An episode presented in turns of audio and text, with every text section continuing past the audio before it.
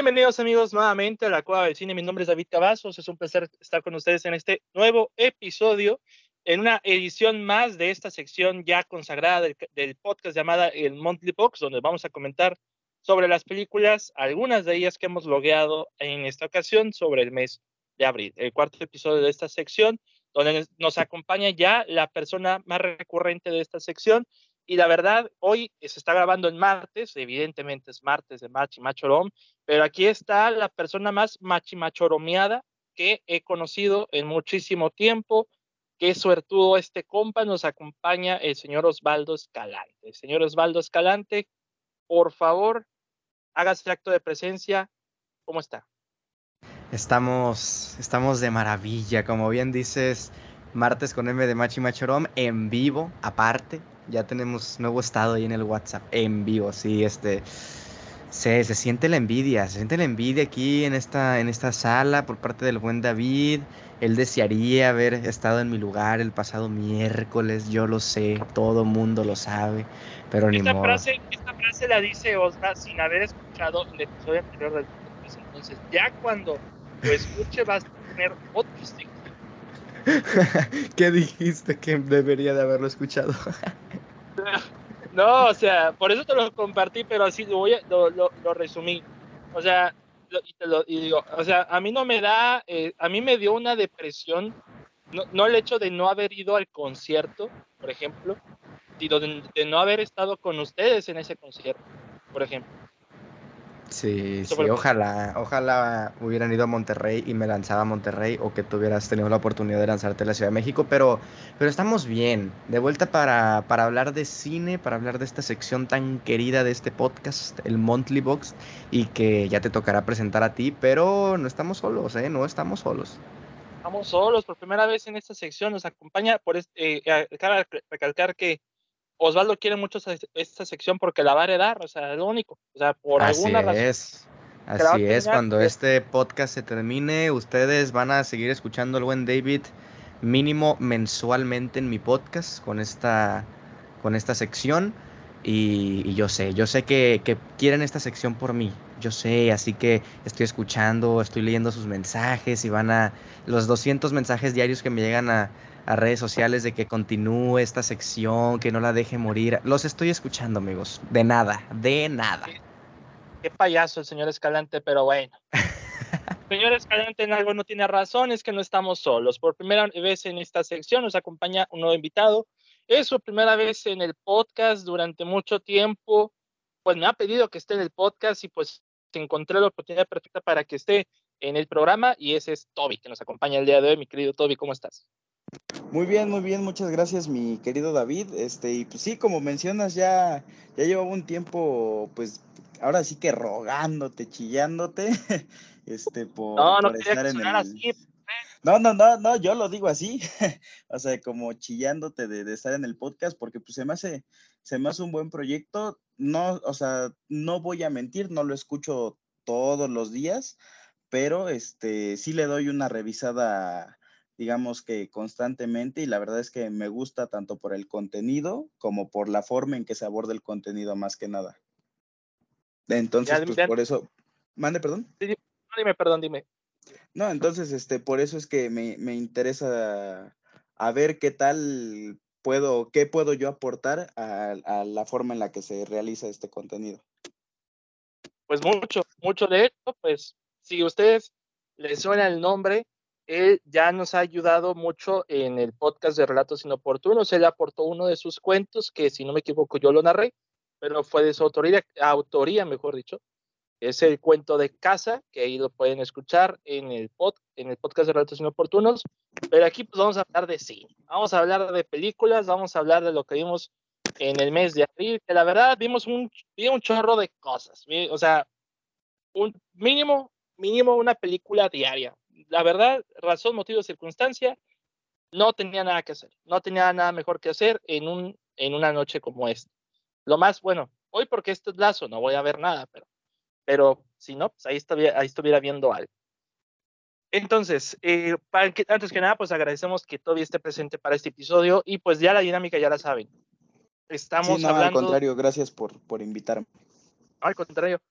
Este, La dinámica pues es muy sencilla, este, tiene que ser first watches, o sea, las primera vez que la hemos visto, este, no importa si es serie, película, género, eh, no importa, lo primero, lo primero que hayamos visto, mencionar el día que la vimos y su rating.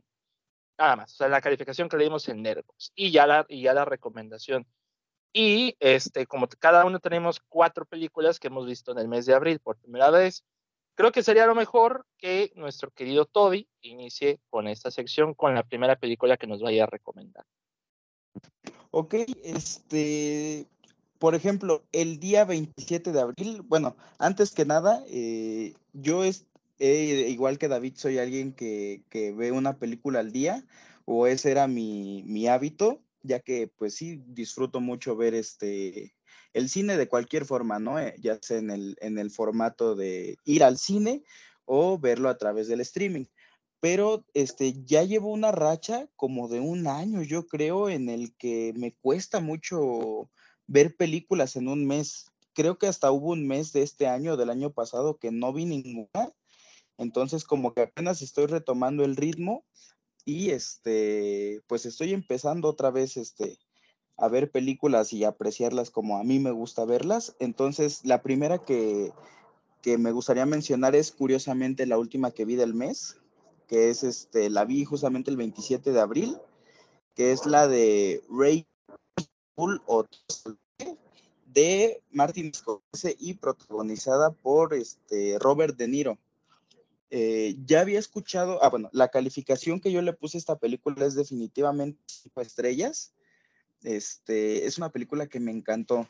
Ya había escuchado anteriormente que Martin Scorsese consideraba Toro Salvaje como una de sus películas favoritas de su propia filmografía e incluso muchas veces él se sentía decepcionado que se le reconociera más por Taxi Driver que por Toro Salvaje, ¿no? Entonces, este, me decidí a verla, la pueden encontrar en, Amazon Prime. No sé si sí se puedan decir marcas. Oh, sí, sí, adelante. Ah, la pueden encontrar en Amazon Prime con la pura suscripción de Prime, no necesitan pagar un canal extra.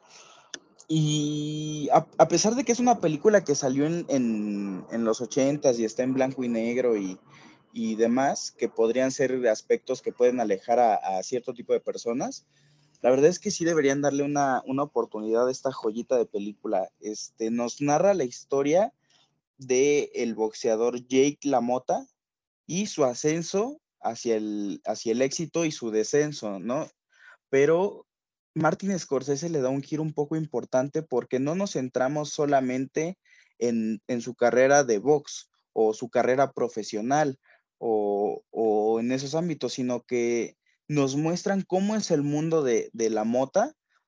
No nos muestran cómo creció, pero nos dan una idea de cómo fue su, su crecimiento a través de que tiene unas ideologías muy marcadas el personaje y sobre todo se enfocan más en, en demostrarnos por qué se da su caída, ¿no? Incluso desde cuando empieza a ascender, tenemos pequeños vistazos a actitudes o situaciones que muy, muy adelante van a tener peso, que van a ser lo que va a ser lo, principal eh, en relación a cómo fue su descenso. Y pues es que, ¿qué puedo deciros? Es un, es un trabajo muy, muy bien realizado, tanto con los personajes, las escenas de box, o sea, a la hora de la pelea, no sé, siento que no había visto algo así como tal porque Martin Scorsese refleja muy bien los golpes que se dan. Hay un punto, sin hacer spoilers, hay un punto en el que el personaje de Jake LaMotta está muy enojado con un boxeador y entonces la pelea es una masacre y los encuadres, las tomas, este, los efectos sobre todo de la sangre, que a pesar de que suena muy violento, no lo es tanto en cámara, o sea, no, no siento que sea violencia gratuita, sino que precisamente todos los acercamientos, las cámaras lentas, las tomas, enfoques, tipos de planos que utilizan, sí son precisamente pensados para remarcar no el golpe, más bien, sino todo lo que conlleva el golpe, porque incluso las peleas que vemos con más, con más tiempo son aquellas que tienen más peso argumental dentro de la trama y aquellas que están de relleno solamente pasan un poco, digamos que como en un time lapse, pero este, por eso digo que esas peleas cuando muestran un golpe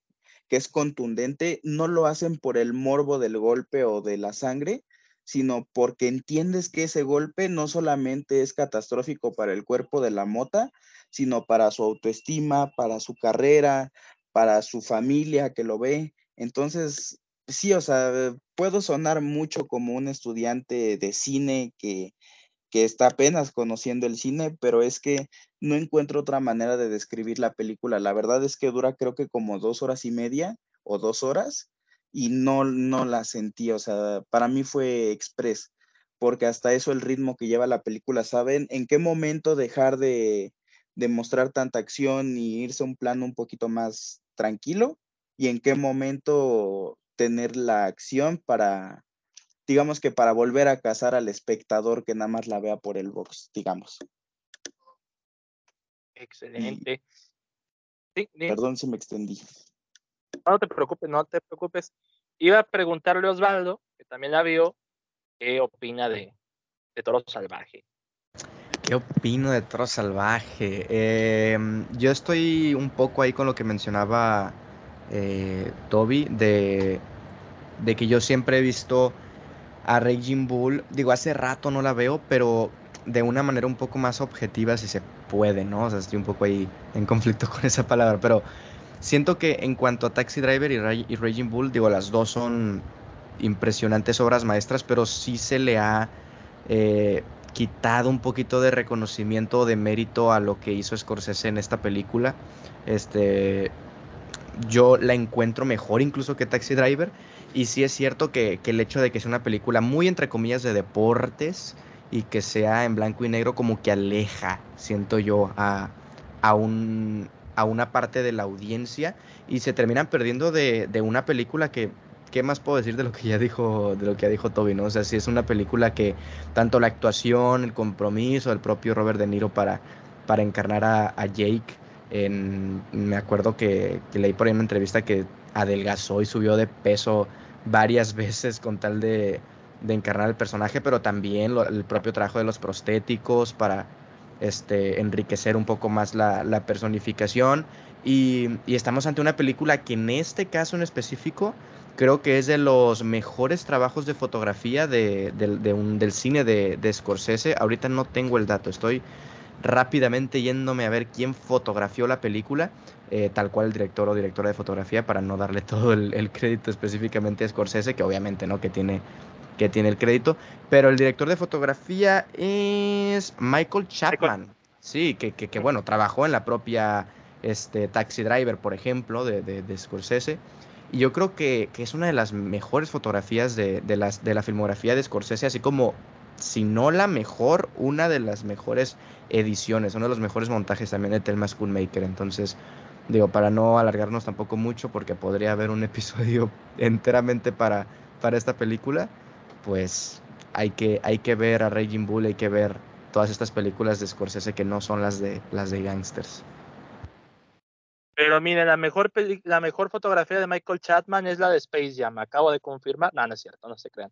Este, este, yo vi Raging Bull, pero en el 2015. De hecho, la vi pegada con Taxi Driver. En ese momento en que aprendí a bajar torrents y ya prácticamente ahí estuve bajando torrents y pues ahí tenía el de, el de Toro Salvaje o Raging Bull pero llevo mucho tiempo sin verla, pero sí me acuerdo que para hacer una película de pops, para ser específico de deportes, pues para mí me había, me había gustado más que la misma Rocky. Entonces, es lo que yo pude recordar, pero de interpretación de Robert De Niro dentro de las películas de, de Martin Scorsese, personalmente yo me quedo un poquito con lo que vino después con el The King of Comedy o el Rey de la Comedia, que yo creo que sí. me, me pareció como que todavía, o sea, creo que fue eh, en ascenso, ¿no?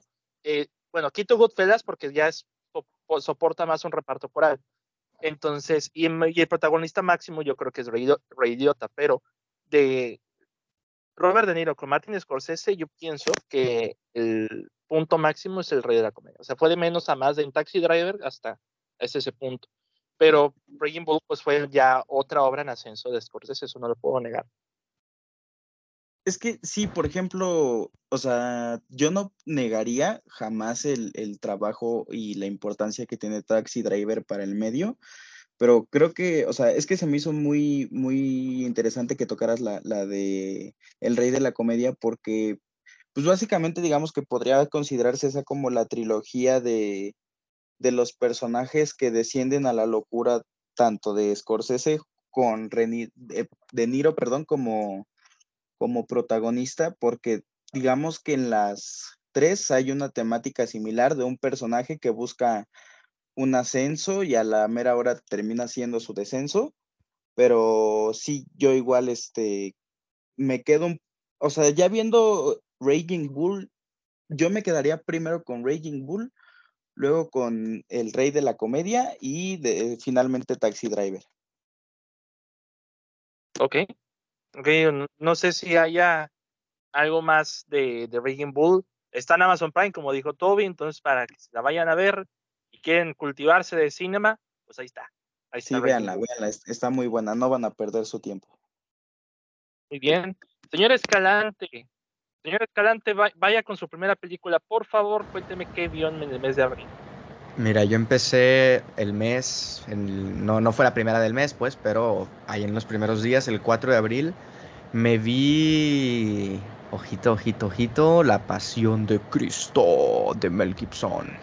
Este, película del 2004, este, una película que hasta el día de hoy sigo teniendo como un conflicto interno sobre sobre qué me pareció, porque, o sea, negar que, que, esta película tiene en cuanto a nivel de producción, en cuanto a nivel incluso de investigación, es muy, está muy bien elaborada, o sea, es esa maña, bueno, no maña, esa, ese, no sé cómo explicarlo, pero esa labor de querer este, grabar la película en el idioma, este, no recuerdo qué idioma era exactamente, pero era la... hebreo, ¿no? Hebreo, ajá, no, sí, no recuerdo exactamente, pero no sé, a mí en lo personal me parece un, trabajo este, que ya tiene mucho mérito por sí solo.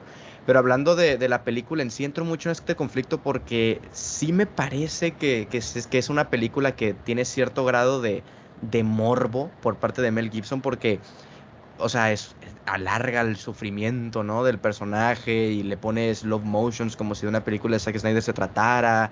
Este, parece que eh, lo que lo único que en verdad importa, ¿no? Es la sangre y no tanto como el personaje, no tanto la, la historia o lo que nos quieran contar, sino simplemente los azotes, por ejemplo, o, las, o la crucifixión. Pero, pero al mismo tiempo digo yo, a ver, número uno, pasión, eh, ahorita se ha mal, mal formado y distorsionado el, significado de la palabra para algo así como de romance y qué pasional eres, ¿no? Que, no, pasión viene de, de en sus tiempos de sufrimiento, de, de, dolor, ¿no? Entonces, este, no, yo creo que no hay otro título de una película tan más tan más este, de acuerdo que la pasión de Cristo para esta, ¿no? O sea, literalmente te está describiendo el sufrimiento y el dolor de Cristo. Y ya está, de eso va la película, entonces no le busques más y al mismo tiempo es, de cierta manera está retratando, ¿no? Lo que la Biblia siempre nos ha querido decir, entonces en ese término es una fiel adaptación, porque siempre nos han dicho que sufrió mucho y fue muy grotesco y tal y tal y es lo que estamos viendo en la película. Entonces como que sí tiene morbo, siento yo, por los slow motions más que nada, pero al mismo tiempo es un, a ver, pues lo que nos están vendiendo es lo que nos están entregando, desde ahí se vendió y desde ahí nos lo están entregando. Entonces no sé, siento que depende mucho lo que tú estás buscando al momento de ver esta película. No es una película para empaparte de historia y de la Biblia y de empaparte de quién fue Cristo, porque la película empieza en ese momento y, termina cuando muere y ya está, ¿no? Entonces es como un momento muy específico de la vida de, Cristo y, en muchas ocasiones como que hace ver al espectador como, como que ya sabe lo demás, o sea, no te, no se para, no se toma el tiempo de explicarte ciertas escenas, es... Eh, estás viendo la película porque seguramente ya conoces la vida de Cristo, o seguramente ya has leído la Biblia, o seguramente tienes cierta noción al menos, ¿no? Porque no es una película que, que, se, que tampoco se esfuerce en desarrollarte al personaje. Entonces, es conflictiva, es una película que, que que deja cuanto menos al, espectador con ganas de, hablarla, sea para bien, sea para mal, ya depende mucho de cada uno, pero, pero yo le di sus, sus respectivas tres estrellas más que nada porque siento que cumple el cometido, el cometido de hacer vomitar de sangre al espectador y de, y de, mm, no sé, en cuanto al nivel de producción, le encuentro mucha labor también, pero no sé ustedes qué opinan. Pues, primero Toby, no sé si la hayas visto.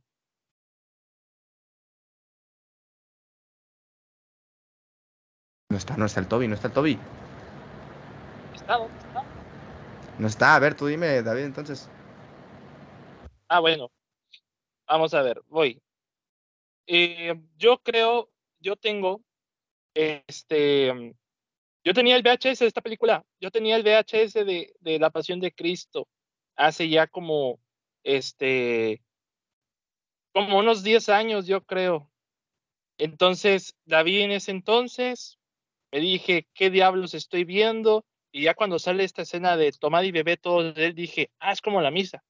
Entonces, eso, de, eso pensaba yo a los casi 14 años, pero ya una vez que la revisité, yo le di cuatro estrellas, yo la, la revisité en marzo, pues sabiendo cómo es Mel Gibson, este, el valor de producción, de compromiso de esa forma titánica de tener toda la película en un lenguaje que ni siquiera es el inglés y el español, que pues, o sea, fidedigno al, al evento, este, la verdad, si tú ya eh, eres devoto, has visitado como chorro mil via crucis, pues ya sabes qué ver en la pasión de Cristo. O sea, literalmente eh, es lo mismo, pero con música, con coro y este, con slow motions, tal cual como película de la India. Entonces, eh, Jim Caviezel hace un trabajo bárbaro, o sea, hace un espectacular trabajo y pues y para que sea eh, un rol en el que pues tuvo que sufrir este neumonías y luego este latigazos de verdad y o sea, actor de método, o sea, actor de método, Jim Caviezel fue Jesús por, por varios meses, literalmente. Pero yo le di cuatro estrellas, o sea, yo pues no esperaba menos de de de esta película, sabía lo que me tenía, pero pues cuando la tenía de en VHS, pues no la valoraba tanto como ahora y eso que pues yo pues, no soy devoto, solamente aprecio cuando una película esté bien hecha. Entonces, eh, Toby, no sé si tú has visto La Pasión de Cristo, si, si has, la, te ha tocado verla, fuiste un Via Crucis, no sé, ¿qué hiciste? Este, sí, o, sí, o sea, recientemente no la he visto como para, o sea, sí la recuerdo, pero más bien en mi cabeza esa película siempre está como en las películas de cajón de las de la Semana Santa, ¿no? Por ejemplo, en casa de mis abuelos, siempre en Semana Santa este, ponen el canal 5, ese tipo de canales en donde pasan todo el día películas bíblicas y pues entre ellas está la Pasión de Cristo, ¿no? Pero, este, o sea, para mí siempre había sido una película más, porque yo no soy religioso ni nada, pero a mí siempre me han molestado ese tipo de películas precisamente por el, enfoque, como decía Osvaldo, en este caso, en la película también de Mel Gibson se muestra más, este, en el enfoque del sufrimiento de Jesús, ¿no? O sea, obviamente es para entender cómo, cómo fue la situación y todo, pero este, no creo o bueno, a mi punto de vista, no e, es, lo que siempre me ha desagradado de ese tipo de películas. Entonces, no fue hasta que igual yo creo que tenía unos, o sea, no 14, pero sí como unos 16, 17 años, que la vi ya sabiendo de quién era y, enfocándome un poquito más en los aspectos de película que en el sufrimiento de Cristo.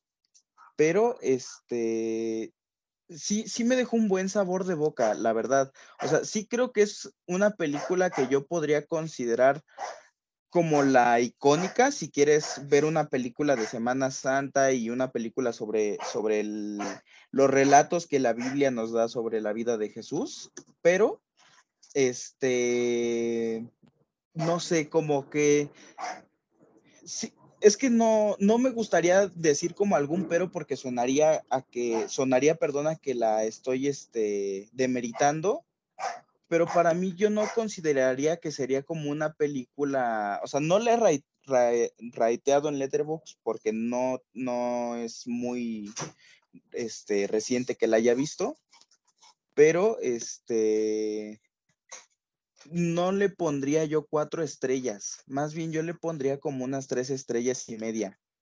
¿Por qué? Porque tiene un gran valor tanto como de adaptación y me gusta mucho su producción, pero precisamente sí he notado lo que dijo Osvaldo, que no nada más en las escenas donde es como tal la pasión de Cristo o el, o el Via Crucis que junto con los latigazos, que ahí sí se, nota mucho las escenas, pues sí, digamos, morbosas, pero incluso como que antes en, la vida diaria de Jesús, en donde él solamente vive su, su vida acompañado de sus doce discípulos y todo, siento que hay una carga en relación a que muestran a Jesús como este ser perfecto, ¿no? O sea, obviamente, como en la Biblia, tiene su lado en el que nos dicen, nos dicen es que es humano y por eso tenía algunos ciertos conflictos, pero siento que dejan de lado como que varias cosas que, digamos, se sabe que pasaron en, relación a tomando lo, lo relatado por la Biblia, que son varias, varias este, inquietudes, varias este, incertidumbres en la vida de Jesús, que tuvo varios errores, este, precisamente que no supo manejar las acusaciones de, de, rebeldía o de que estaba, sí, volviendo rebeldes a los jóvenes. Entonces, este, no sé, siento que hubiera agradecido un poquito más ver un, un Jesús no tan perfecto y así a la hora de verlo sufrir, hubieras entendido un poquito más el peso del sufrimiento, no nada más físico, sino también pues las humillaciones que recibía y no nada más de irnos de este ser perfecto, ahora lo, lo están este, maltratando, miren qué malos somos los, los seres humanos, ¿no? Entonces, siento que por ese lado sí se ve un poquito como a lo fantasioso o místico, si se podrían usar esas palabras. Y es por eso que me negaría un poquito a darle las, las cuatro estrellas. Pero en general es una película muy bien producida, muy, muy bien este, ejecutada sobre todo, ¿no? O sea, no sé si soy el único, pero hay películas en las que se nota un poquito cómo se hicieron, por decirlo así, o sea, se nota el esfuerzo de alguna escena o se nota el esfuerzo de conseguir cierto, cierto tipo de, vestuarios o, producciones y sí podría decir que es una película que, en la que se invirtió, digamos, no, no precisamente dinero, sino esfuerzo, tiempo, ganas, dedicación. Entonces, por eso sí siento que es una película que merece tener un gran mérito. Bien, estimado eh, Toby, no sé si hay algo más que tengan que decir de, la pasión de Cristo, no sé tú, Osvaldo. No, yo creo que, con eso, con eso vayan a verla si les llama la atención todo este tipo de, cine bíblico. Ya no es Semana Santa, no hay motivo para verla, no, no es cierto, no te creen, este, no, no se creen. Este, ya no, ya, no es motivo ya para verla, ya tuve que verla en el tiempo que era hacer en Semana Santa. Pero vayamos a la, ahora sí que a la siguiente película que tengo en mi poder. Esta la vi el 24 de abril, que si no me equivoco fue el lunes, este, hace una semana, si no me equivoco. Y yo le puse cuatro estrellas y media de cinco. Es una película dirigida por Sam Raimi. Esa película es Darkman. Darkman, estrenada en el año 1990 y protagonizada por Liam Neeson y Franz McDormand. Entonces, ¿de qué va esta película más o menos? Porque ya con el nombre suena como algo de superhéroes, por ahí va, por ahí va, pero ahí les cuento de qué, de qué se trata. La historia cuenta sobre este doctor llamado Peyton Westlake, interpretado por Liam Neeson, cuya mayor aportación al mundo pues sería esta creación de piel sintética a través de, de computadora, o que él puede imprimir o crear, crear este, piel sintética. Este, para cubrir, pues se puede decir que los desperfectos del cuerpo humano, por ejemplo. Un grupo de gángsters una noche va al laboratorio del doctor, le destruyen todo su trabajo y pues para rematar lo embarran, embarran su rostro y, y parte de su cuerpo en ácido. Entonces, ya se imaginarán que la cara del doctor Peyton está prácticamente desfigurada, fea, este, demacrada, quemada, de la mano también, de su rostro, y pues eh, se le ha tomado por muerto, se le ha tomado por muerto por su mujer, su pareja, que es Franz McDonald. Este, es ahí cuando, este, pues resulta que el doctor, eh, pues está vivo y en afán de venganza, de vengarse de aquellos que arruinaron su trabajo, rescata un poco de lo que pudo recuperar en el laboratorio ya este, destruido, se va a una bodega, me imagino que ya sonará un poquito parecido, de hecho los voy a confirmar más adelante, va a una bodega abandonada y logra continuar con su proyecto de la piel sintética y pues eh, no se bautiza como tal, pero pues poco a poco eh, entra esta etapa en él de pues de venganza, de vengarse de quienes lo le arruinaron su vida ¿De qué manera? Pues digo, ¿qué poderes tiene este hombre bautizado como Darkman? Pues prácticamente él puede convertirse en quien sea a través de la creación de la piel sintética. O sea, puede crearse máscaras tal cual de, de las personas que están a su alrededor. Él puede este, ser quien sea, prácticamente. O sea, disfrazarse de quien se le pega la regalada gana. Y eso, eso usa a su favor para enfrentar a este grupo de, de gangsters. Em, esta película originalmente eh, nació este, de la idea de que Sam Raimi quería hacer una adaptación del, antihéroe de Shadow.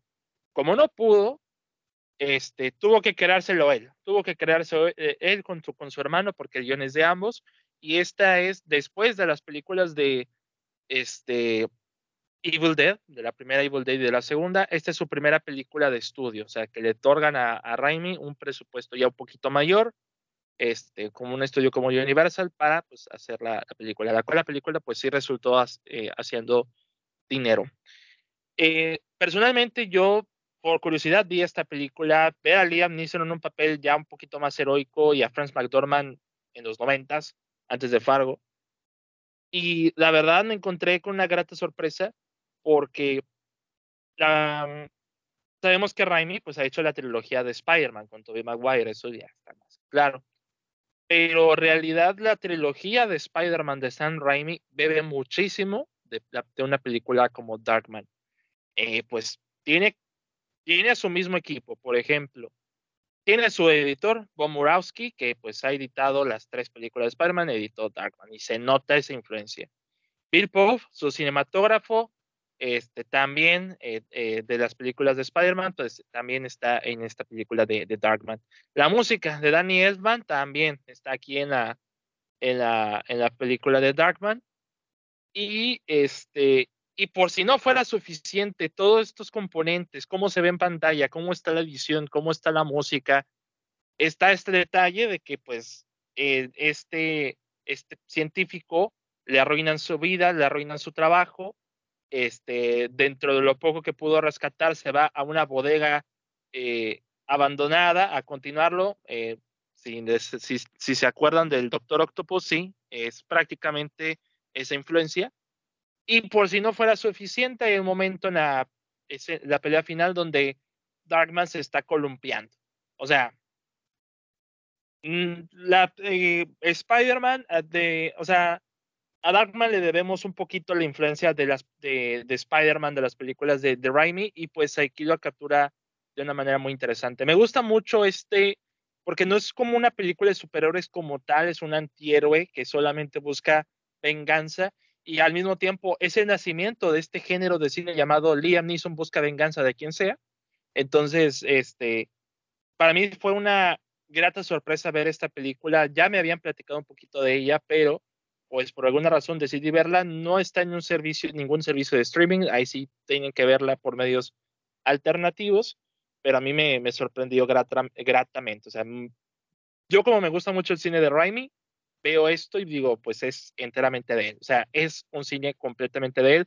Hasta tiene, bueno, uno de los gángsters es mexicano y me da tanta risa cuando dicen, chingada madre, loco. Así tipo sangre por sangre. Mm, la verdad, yo, mm, te da risa, pero de repente es, demasiado, demasiado, seria.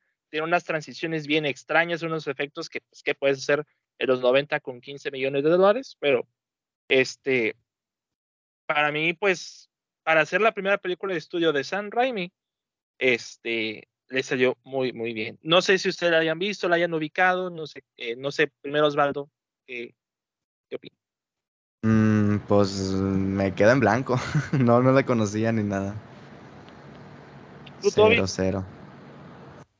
Este, igual no, es una película que incluso no conocía, o sea, ni siquiera había escuchado el título, pero este, pues por lo que he escuchado y, o sea, de lo que has mencionado, pues sí se me hace una, una película interesante, o sea, digo, en cuanto estabas mencionando lo, lo del villano, bueno, o sea, lo de su forma de operar, digamos, sí sonó mucho al, al al Doctor Octopus, ¿no? Entonces, este, pues no sé, o sea, sí, sí es una película la que ahorita me, justamente me dieron ganas de, de buscar y ver.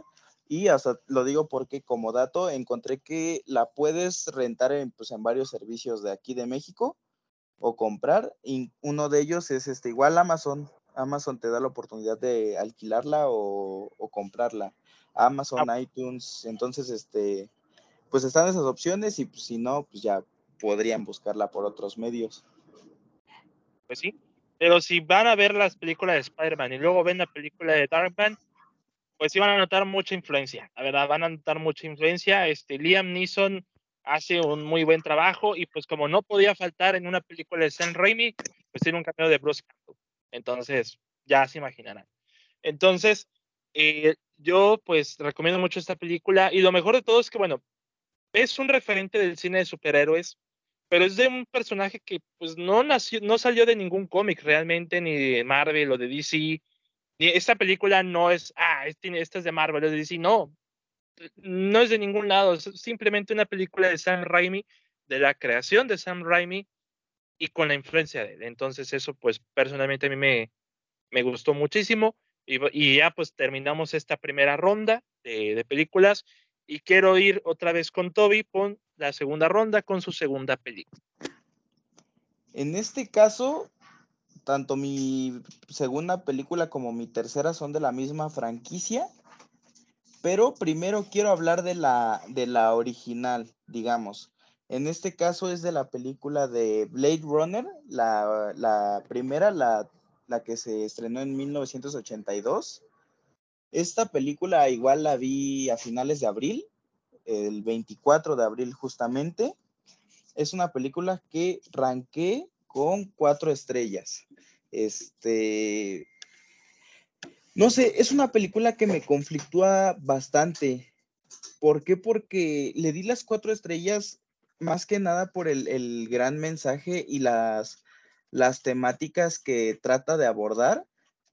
Sin embargo, yo sí, o sea, a lo mejor aquí me, van a funar, pero yo no soy tan fan de la, de la película.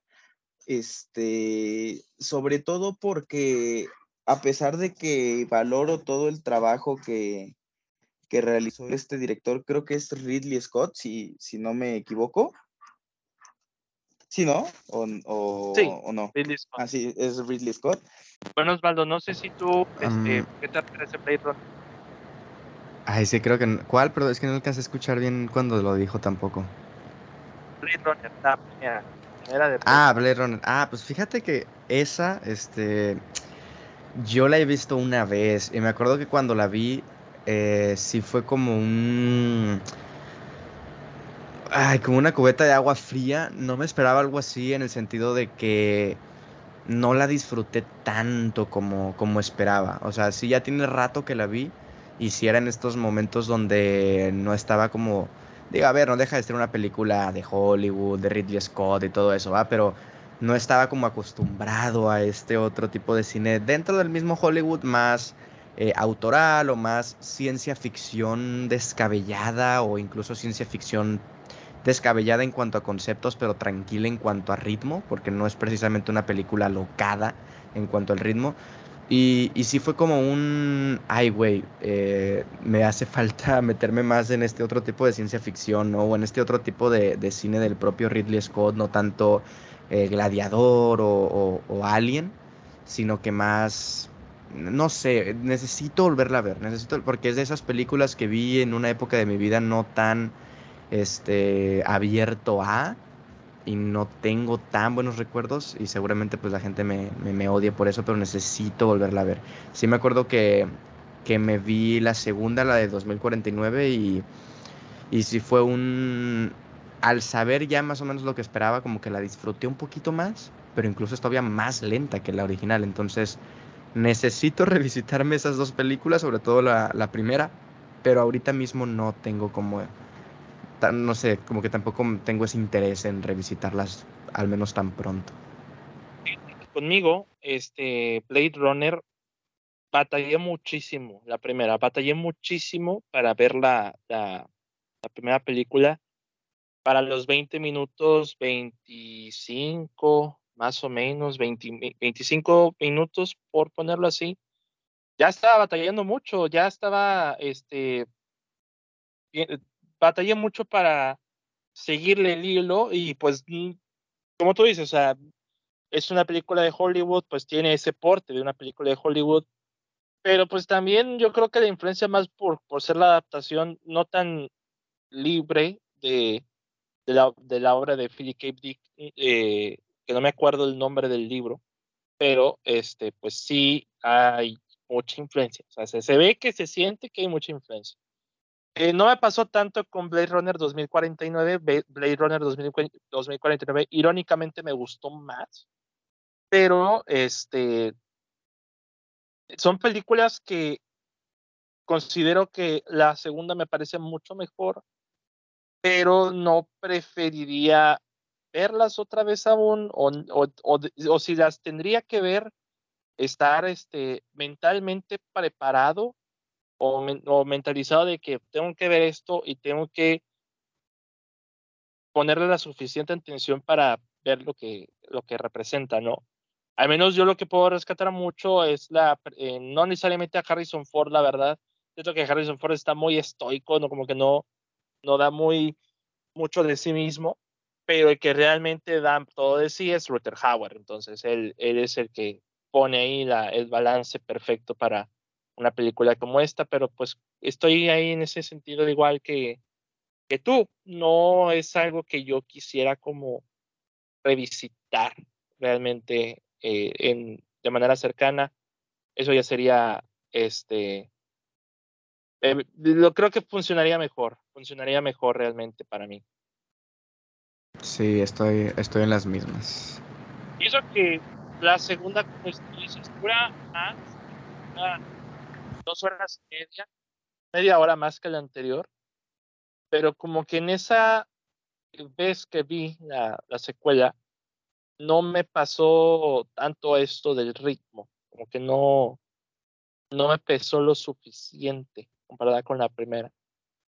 Eh, por eso yo, eh, yo ya no, no, suelo ver películas en la tarde en casa, porque ah, es el momento que caigo dormido de repente y ese es el, error que cometía con Blade Runner, que prácticamente las veía y caía dormido. Entonces no, no era la mejor de, de las ideas. Aunque no, no es nada para demeritar el valor de esta película, al contrario, siento que es una película que ha marcado un estandarte en lo que es en, en la ciencia ficción, también en la música de Evangelis, pero eh, igual no es algo como que yo pudiera como que eh, volver a ver. Aunque no, bueno, no sé si ya con Toby ya eh, de vuelta, ya después de esa situación técnica, eh, no sé si puedas platicarnos de lo que queda o un poquito más de, de, de, Blade Runner, de lo que te ha parecido a ti.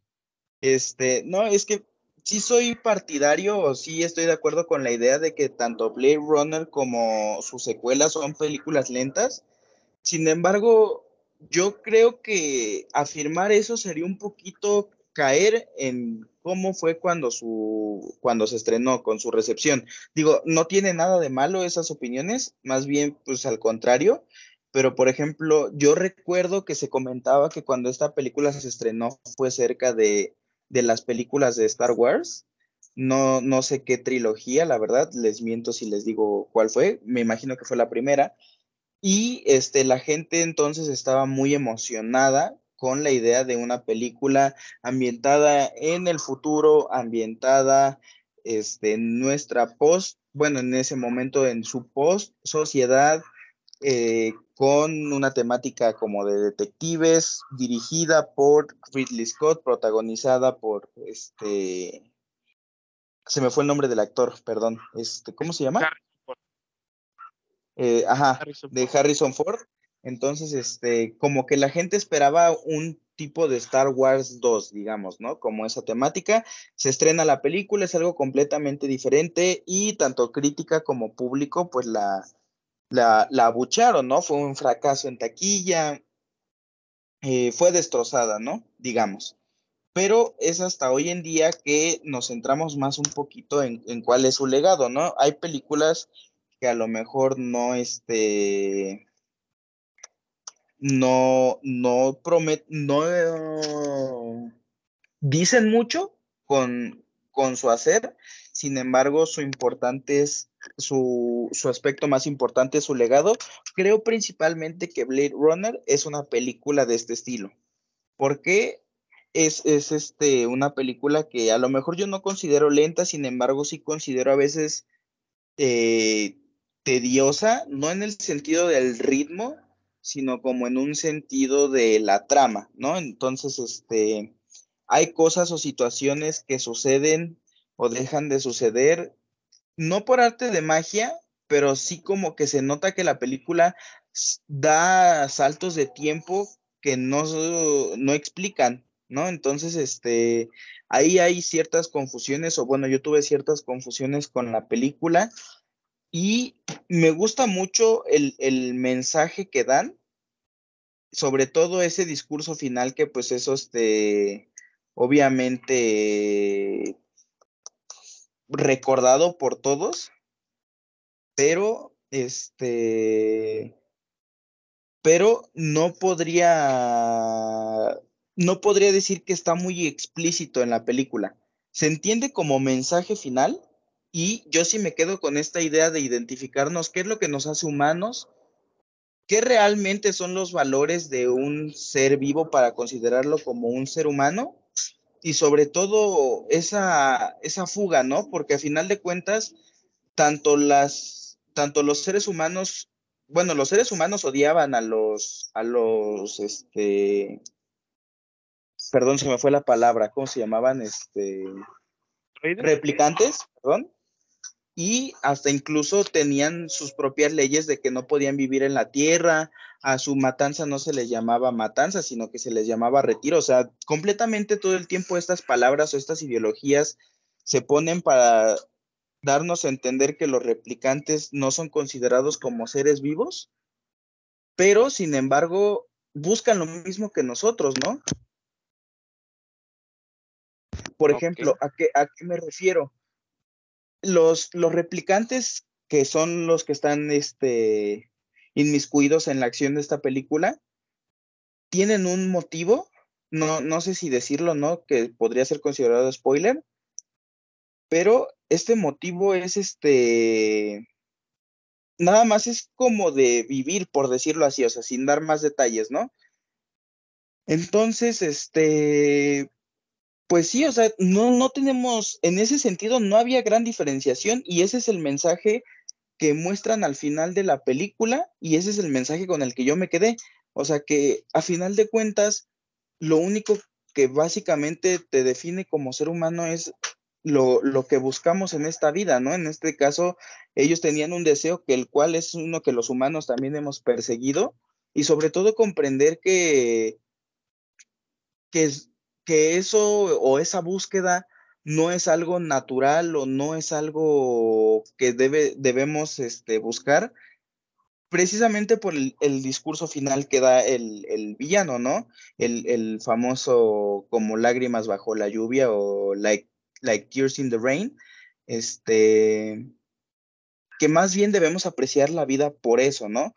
Por, por los momentos fugaces, por apreciarla por lo que vivimos y no qué tanto dura, este, y sobre todo comprender que no importa qué tan importante seas, porque en este caso, pues, el agente era uno de los mejores este, agentes Blade Runner, ¿no? De los que se dedicaban a, a matar a los replicantes, pero aún así, a pesar de ser el mejor, pues él al principio tenemos una vida de él, digamos que bajo las sombras, o sea, no importa quién seas, no importa quién eres, lo importante es lo que vives, porque eso no, no se lo queda a nadie más que tú.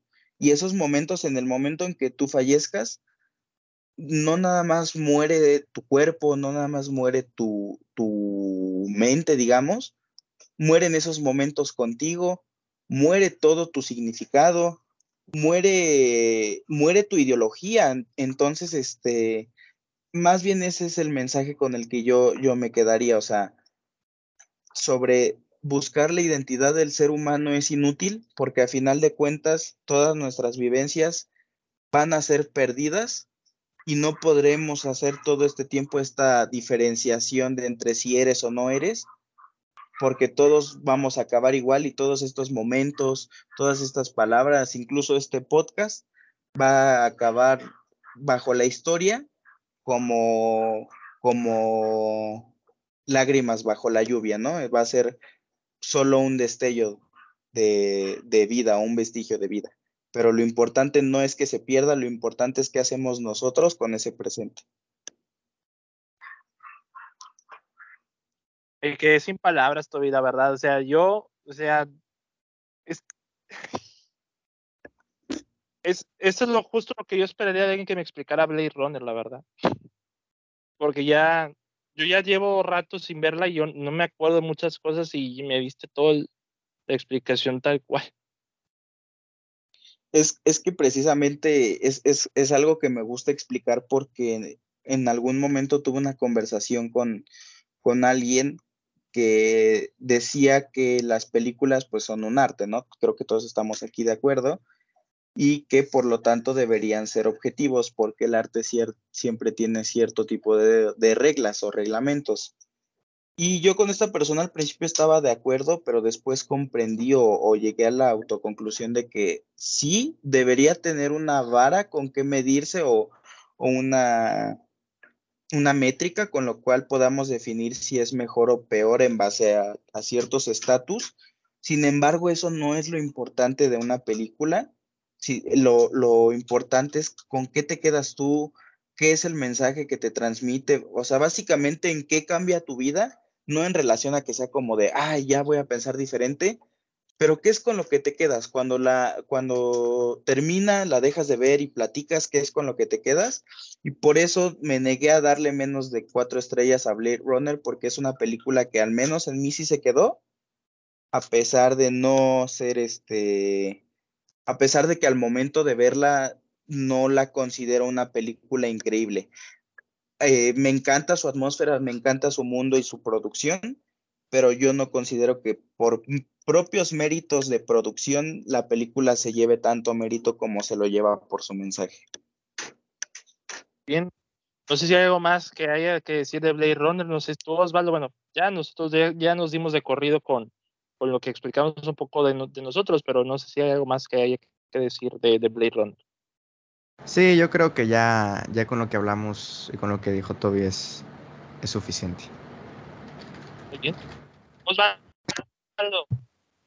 vamos por tu segunda película, porque ya no sé si vamos a hablar de cuatro o de tres, pero vamos a ver, Osvaldo, porque ya tengo una reservada. No sé si sea la misma, no sé si sean las mismas que tienes, pero no, no, no creo que sean las mismas. Este, igual también voy a seleccionar ahí para por si hacemos nada más tres, porque sí, sí vamos para, para largo al parecer. Eh, yo quiero hablar de una película de 1960 que me vi el 13 de abril. Y que, y que bueno, este año recapitulando fue un gran año para el cine, específicamente para el año de, para, el género de terror, o sea, se estrenaron películas como Psicosis, como eh, Los ojos sin un rostro, y la propia que vengo a hablar el día de hoy, eh, Peeping, Tom, o creo que en español se llamó algo como la cámara de la muerte, ¿no? Una, mamada así.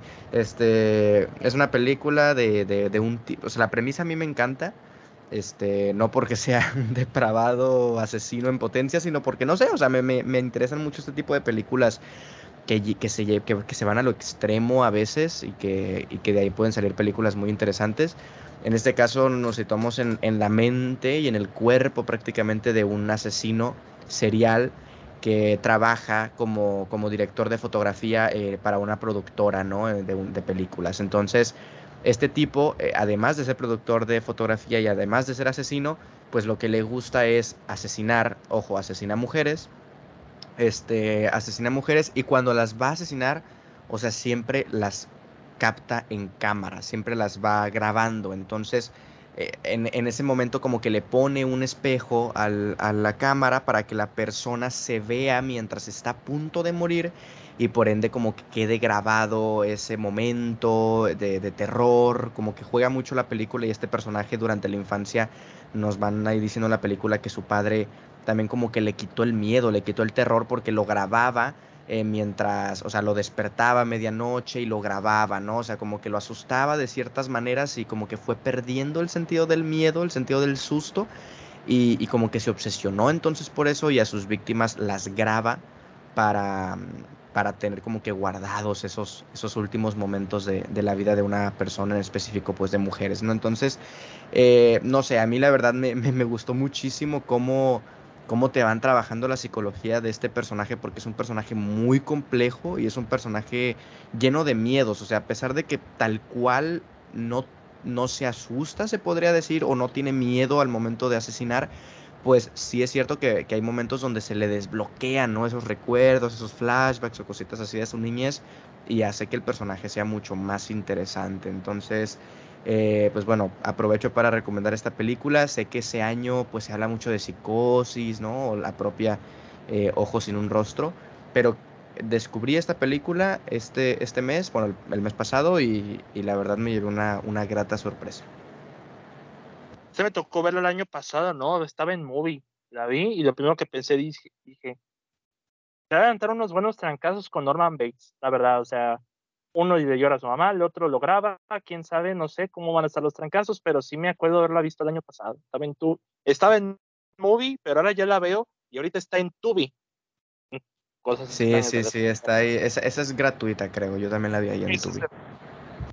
¿Tú la has visto, la, digo, Tubi? Eh, no, la verdad hasta no me suena el título.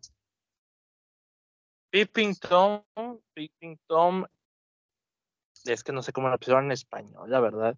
A ver, te voy a confirmar cómo estuvo aquí. Peeping Tom. Es. El Mirón. Tom el Mirón. Este. No, se llama algo del de camarógrafo, algo así. Se llamaba, se llamaba, se llamaba, se llamaba. Aquí te digo. Según IMDb, el fotógrafo del miedo.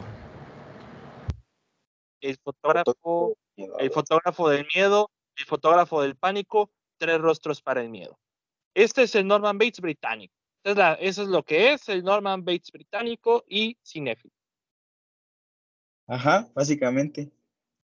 Básicamente, entonces, pero la película es muy buena, eso sí, no se lo, no se lo va a negar, la película es, a mí me dio escalofríos, me dio escalofríos una vez que, le, que la pude ver, principalmente al principio, es como que esa sensación de que no sé qué diablo está pasando, pero como quieres seguirlo viendo, quieres seguirlo presenciando, honestamente no sé, pero eh, por mi parte, yo, yo, a mí sí me gustó mucho, eh, me gustó mucho. Yo en su momento le di cuatro estrellas a la, a la película, pero me sorprendió que ah, Osvaldo la viera recientemente. Sí, se me olvidó decir las estrellas y también le di cuatro estrellas. Muy bien. Estamos empezando, señor Osvaldo. Entonces, no sé si hay algo más que decir de Pipping Tom, estimado Osvaldo.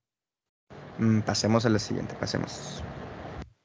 Bueno, voy a sacar de, de, esta arma ya poderosa de una vez este para mí, amigos, es la, mi película favorita en lo que va del año. sorpresivamente, digo, no esperaba menos de este director, pero una vez más llega Makoto Shinkai a, a las carteleras a romperla, porque es la cuarta película animada más taquillera de anime, más taquillera en Japón. Ya creo que es la tercera, ya rebasó Your Name, si no me equivoco. Pero Makoto Shinkai nos trae Suzume, que su servidor la pudo ver en el cine el 12 de abril. Evidentemente, sus cinco estrellas. Ahí van postadas sus cinco estrellas. Te podría decir que esta es la conclusión de una trilogía que ha formado Shinkai a raíz de la, la conexión más específica que es los desastres naturales que, en cierto modo, Shinkai ha presenciado. En este caso es el de los terremotos. Y nos cuenta la historia de Susume, que es una jovencita que ha perdido a su madre cuando tenía cuatro años y ahora que tiene 17, pues vive con su tía. Un buen día se encuentra con este muchacho llamado Souta, que este muchacho está dedicado a este, cerrar unas puertas que Susume puede ver, que Susume encuentra una de ellas, y que esas puertas están, eh, dentro de ellas hay un, portal donde residen este, unos gusanos enormes que son los causantes realmente de los terremotos. La labor de Souta es cerrar esos portales para que esos gusanos no salgan y no desaten mucho caos en el país o en Japón pero por eventos ya circunstanciales, Susume provoca que, eh, que la llave o el artefacto que mantiene todas estas puertas cerradas se pierda. Entonces, la labor de Susume y de Souta eh, es este factor de que pues van a ir a buscar todas estas puertas, tratar de cerrarlas y de lo contrario, si no logran cerrarlas, pues todos en Japón se mueren de puro terremoto. Así que ya se lo van a imaginar. Eh, la gran variación es que por eh, un semejante hechizo a, Souta lo convierten en una silla de tres patas. Lo cual, pues, en cierto modo da los mayores momentos cómicos, que es Susume correteando la silla y la, la silla correteando el gato. Pero también pone este tema muy interesante, porque también es una historia de amor, se puede decir, en el que es la convivencia entre Suzume y Souta, la, atracción de un humano a un, personaje eh, que pues en ese, en ese instante, en ese, en ese momento, pues es un objeto tal cual animado, pero pues es objeto. Este, se me hizo algo muy interesante de cómo dicta la belleza, de cómo es la atracción realmente entre, entre dos personas también se me hizo una gran historia sobre la pérdida, sobre aprender a lidiar con el, presente, afrontar el futuro con, con, las cosas que ya no tenemos. Y este, también como que esa sensación de, de madurez. Y pues bueno, mucho se ha dicho de que, ah, sí, hay una fórmula en las películas de Shinkai, que se sienten fórmula y demás. Pero en cierto modo creo que hay gente que sabe usar la fórmula o la sabe la sigue usando y le, y le sale, y en ese caso de Shinkai. Y sobre todo en el caso de una película que es prácticamente, es una trilogía armada por Shinkai, o sea, no de personajes conectados, universos, todo lo ligan desastres naturales que en algún punto Shinkai, a Shinkai le tocó vivir, ya sea de manera mediática o ya de manera presencial. Entonces, personalmente yo creo que Susume hace un impecable trabajo en conectar con los personajes. Me tocó eh, una sala de cine en la que habían familias, habían niños, este, y todos estábamos disfrutando la película, ya con las risas, de repente con el llanto, este, la música de Radwimps está fenomenal, la animación, pues la animación ya es obvio, es obvio que después de lo que ha entregado Your Name y Weathering With You con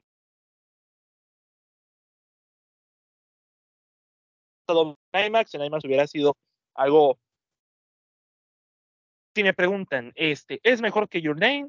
Yo creo que están a la par. ¿Es mejor que Weathering with You? Sí, creo que me gusta más que Weathering with You. O sea, no es porque supera Your Name o algo por el estilo. Siento que son piezas de una trilogía que ha, se ha formado por un, un autor, que se puede decir es un autor, que ha logrado crear a personajes extravagantes o excéntricos, este, atagado de que pues ya lo están apodando el nuevo Hayao Miyazaki, entonces es algo fuerte, palabras, pues, demeritables, no, definitivamente. No sé si Toby la haya visto o si le ha tocado escuchar eh, sobre esta película, no sé si te ha tocado, Toby. Eh, no solamente he visto la, la, de Your Name de Makoto Shinkai, nada más he visto la de Your Name y Susume no, no he tenido la oportunidad de verla, precisamente por lo, por lo que mencioné que, últimamente me ha agarrado como una mala racha para ver películas, pero suena, suena bastante prometedora, digo, estoy viendo aquí un poquito como la película en el perfil de, de la propia Leatherbox y no sé, siento que tiene como cosas o, detalles que siento que van a conectar conmigo. Entonces, este, pues sí, sí me interesa verla, la verdad. Muy bien, pero Osvaldo ya la vio, Osvaldo ya la vio y no sé qué opina el señor Escalante, más allá de la película donde me hizo decir, no, Susume, ¿dónde te sentaste? Pero más allá de eso. sí, sí, ¿dónde se sentó Susume? ¿Dónde se em, sentó Susume? Pues mira, a mí, a mí me gustó, ¿eh? O sea, sí siento que que Makoto Shinkai pues encontró una fórmula que le viene funcionando eh, y no es la excepción en el caso de Suzume. Es muy efectiva, yo creo que Shinkai es de los directores mm, ya sea japoneses, de animación o de manera general, en la actualidad es uno de los directores que mejor sabe manejar las emociones de sus películas. Sí, a veces acompañados por estos montajes musicales, sí, a veces por el uso de la música a muy alto, a muy alto volumen, lo que tú quieras, pero sabe transmitir emociones fuertes al espectador. Y eso es algo que, por lo menos yo al anime, de manera general, obviamente existen las películas eh, de anime este, no tan happy ending, pero en el caso general de pues, a lo mejor un Hayao Miyazaki o a lo mejor de Makoto Shinkai, pues sí busco esa, esa manera de cerrar películas. O sea, yo veo a estos dos directores por lo menos y quiero ver una feel good movie, ¿no? Es, es lo que me han entregado de manera general y es lo que les sigo pidiendo y es lo que me siguen dando al final. Entonces, yo en lo personal no creo que sea mejor que Your Name, no creo que esté a la par, creo que Your Name sigue siendo su mejor obra tanto en tanto en construcción como en riesgos, como, no sé, siento que eh, sobre todo en el, tema de los personajes están mucho mejor trabajados. Aquí la relación entre Souta y Susume no creo que se trabaje en ningún momento como algo amoroso y al final te lo pintan de esa manera. Eh, al final se dicen te amo y todo. Este, no sé, yo los veía más como estos amigos, colegas, ¿no? Que encuentran ahí, pues como salvar al mundo y, lo terminan haciendo. O sea, sí, siento que Makoto sigue, sigue intentando juntar a sus personajes. Eh, siempre tiene el personaje femenino, por lo general, eh, protagonista y, que está el personaje masculino que, le ayuda o, viceversa, pero siempre son, estos dos personajes protagonistas y al final se terminan enamorando, ¿no? Creo que en Your Name, por ejemplo, se trabaja mucho mejor esa relación y aquí sí se siente un poquito más forzada, pero, pero fuera de eso, la verdad, la película toca, toca notas muy sensibles de verdad, o sea, en, el espectador, o sea, sí es momentos de, familiares, momentos de, amistad, momentos personales incluso, de no sentirse suficiente, de siempre querer ayudar a los demás. Es, Susume es una obra más de Makoto Shinkai. Si te gusta la obra previa del director, vas a disfrutar mucho de, de Susume. Eh, la animación, reitero lo que dice David, es algo muy obvio. Ya el anime es rara la animación japonesa que no tenga estos niveles de calidad. Y Makoto Shinkai es un verdadero autor. Él hace los storyboards, él hace los guiones, él dirige las películas, está metido también en el departamento de animación.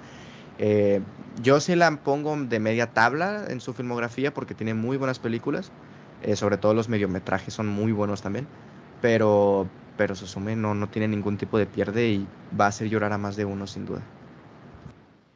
Y eso que ya se convirtió en una historia universal, porque, como te digo, o sea, vi a gente disfrutar la película que a lo mejor ni siquiera ha visto en las anteriores y pues la pasaron bastante bien. Y pues me dio, me dio, en ese momento, Osvaldo, me dio esperanza a la humanidad. Me dio esperanza a la humanidad de que, este, de que todas las otras pilotas de gente viendo, viendo ver Mario Bros, hubo por lo menos una sala llena de Suzume y me hizo, me hizo, me hizo feliz, me hizo feliz, honestamente. Sí, sí, sí, es una de las películas más interesantes que están ahorita en, cartelera. Este, Entonces, vamos por la tercera ronda. Yo creo que para esta tercera ronda va a ser como un tipo rapid fire, así como que este, soltar la película de golpe y ya eh, igual, la misma dinámica, pero pues ya en, en, pequeñas síntesis. Pero Toby, no sé si la que planeas continuar va a ser Blade Runner 2049, porque ya, bueno, Osvaldo ya la tocamos, pero si le quieres tocar, adelante, o si tienes alguna otra película. Eh, sí, precisamente Blade Runner 2049 fue la, la no, la, no la vi directamente después, este, la vi dos días después, la vi el 26 y de igual manera le di una puntuación por este, de cuatro estrellas, pero si algo tuviera que decir como explayándome un poquito, nada más sería que este, le di las cuatro estrellas por razones completamente diferentes a la primera. O sea, eso es lo que a mí me causa mucha risa que en Blade Runner la, lo principal que disfruté fue el mensaje y no tanto la película o la producción. Y en el caso de Blade Runner fue completamente diferente. Lo que más disfruté fue la producción, fue el estilo visual, fue el estilo artístico.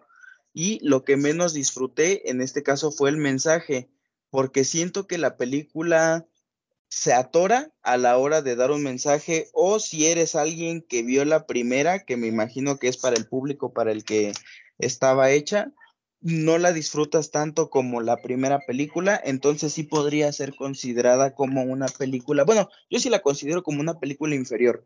Me gusta mucho la dirección de Denis Villeneuve y, y me gustan mucho los valores estéticos y de producción que toma, sin embargo, siento que en cuestión de contenido, de mensaje y de ideología se queda muy, muy pobre y por eso es que es contrario. O sea, la verdad es que tiene una producción excelente y me gusta mucho, pero sí siento que se queda muy corta en términos de valor eh, de mensaje. Eso es irónico porque me gustó más que la anterior, pero está raro.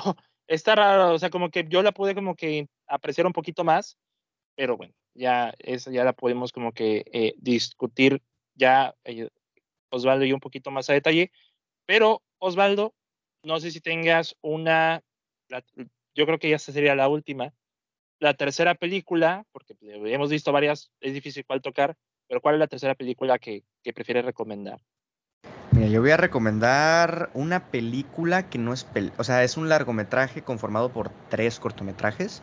Eh, es, eh, la vi el 18 de abril, justo un día después creo de cuando vi Suzume.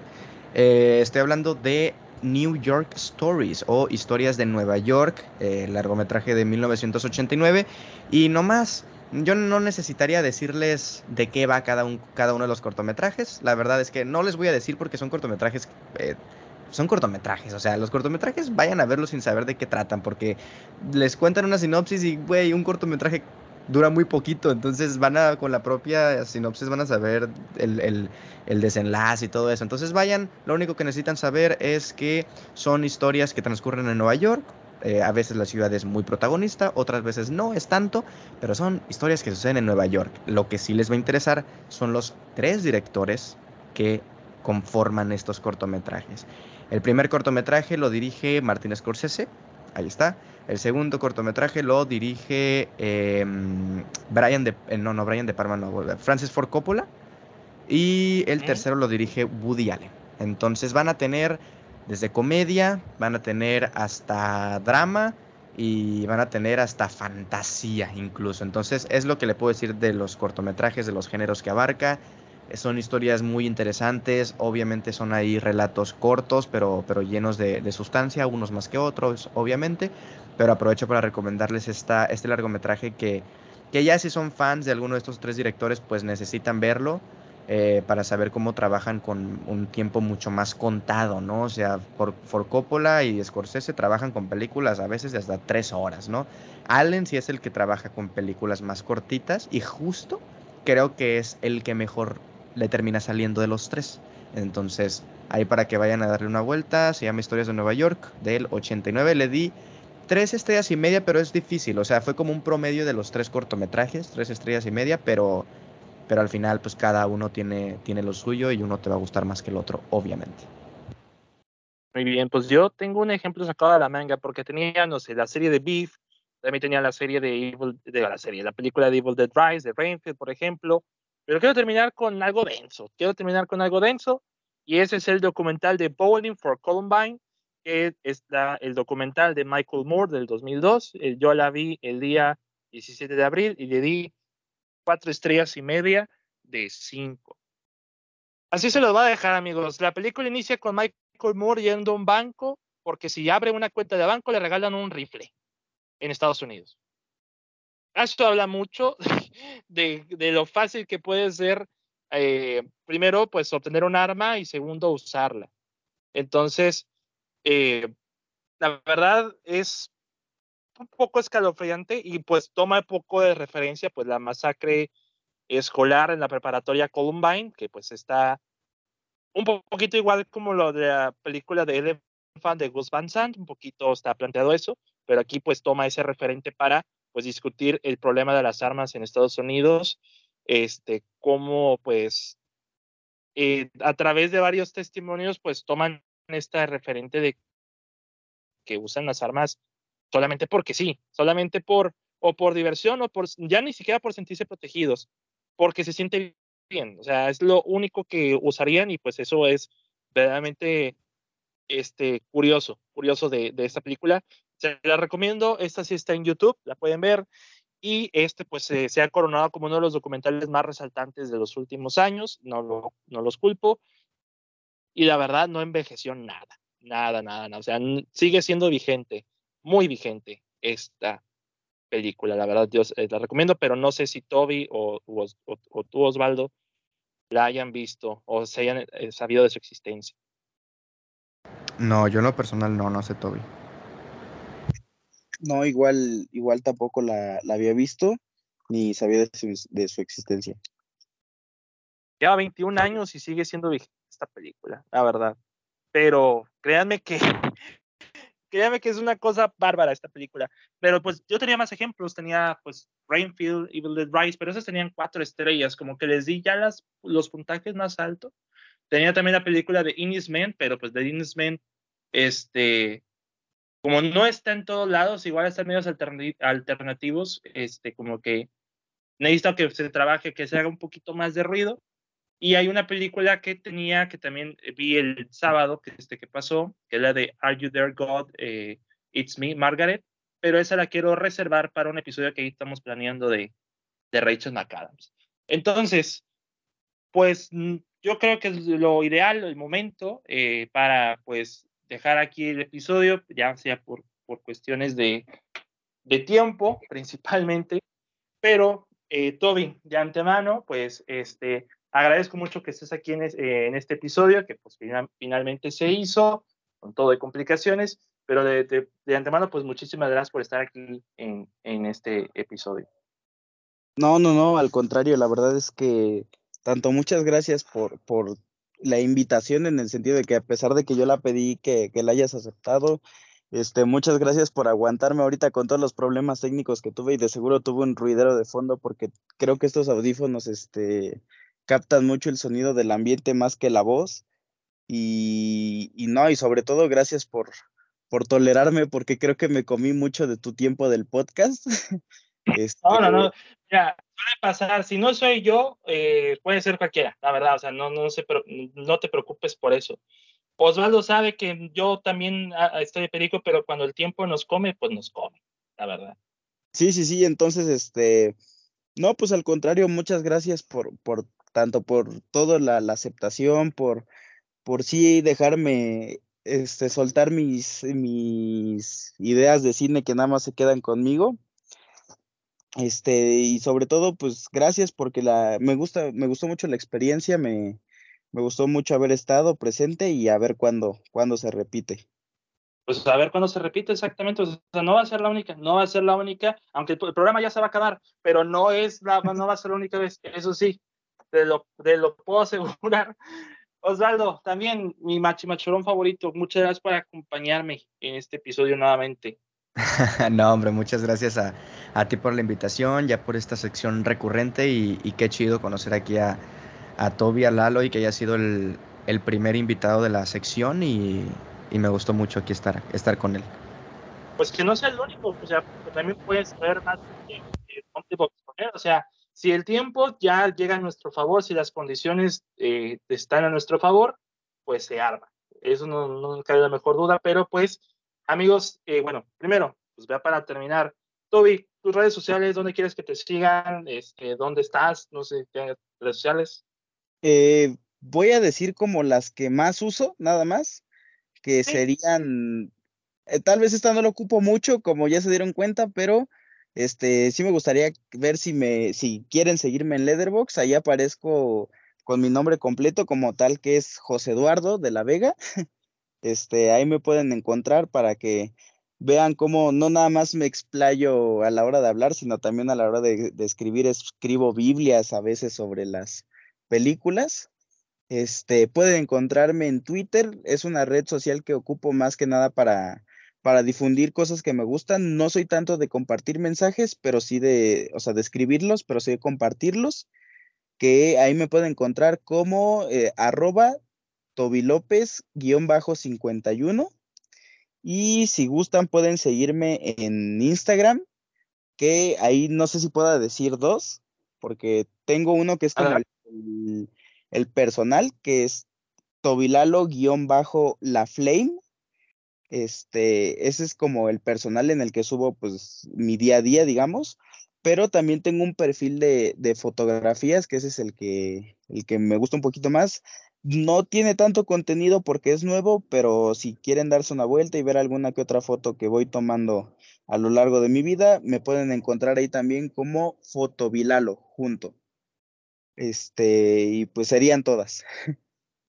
Ok, muy bien, mi estimado Osvaldo, tus redes sociales. A mí, bueno, ya saben que me pueden encontrar tanto en YouTube como Spotify, TikTok y Letterboxd como Osvacine. Así me encuentran, es donde hago el contenido de, de cine de reseñas. En Twitch me encuentran como Osva Live y tanto en Twitter como Instagram como arroba Osvaesc. Ahí estamos. Bien, por mi parte me pueden seguir en Twitter como arroba DavidCal21 al podcast en arroba Cine 1. Estamos en Spotify, en Apple Podcast y Google Podcast. También está Relatos Inoportunos. Ya estamos preparando cosas para, para, el para el podcast porque ya lo tengo ahí como dos meses en pausa. Pero ahí vamos, ahí vamos. En el blog de WordPress, en el blog de WordPress de la Cueva del Cine, la próxima reseña pues va a ser la película de Guardianes de la Galaxia, volumen 3, su servidor la va, a ver mañana, a ver qué tal está. Y eh, y Letterboxd, obviamente, como David Cavazos. Entonces, amigos, de antemano, pues muchas gracias por escucharnos, por acompañarnos en este Monty más. Mi nombre es David Cavazos y nos escuchamos hasta la próxima. Hasta luego.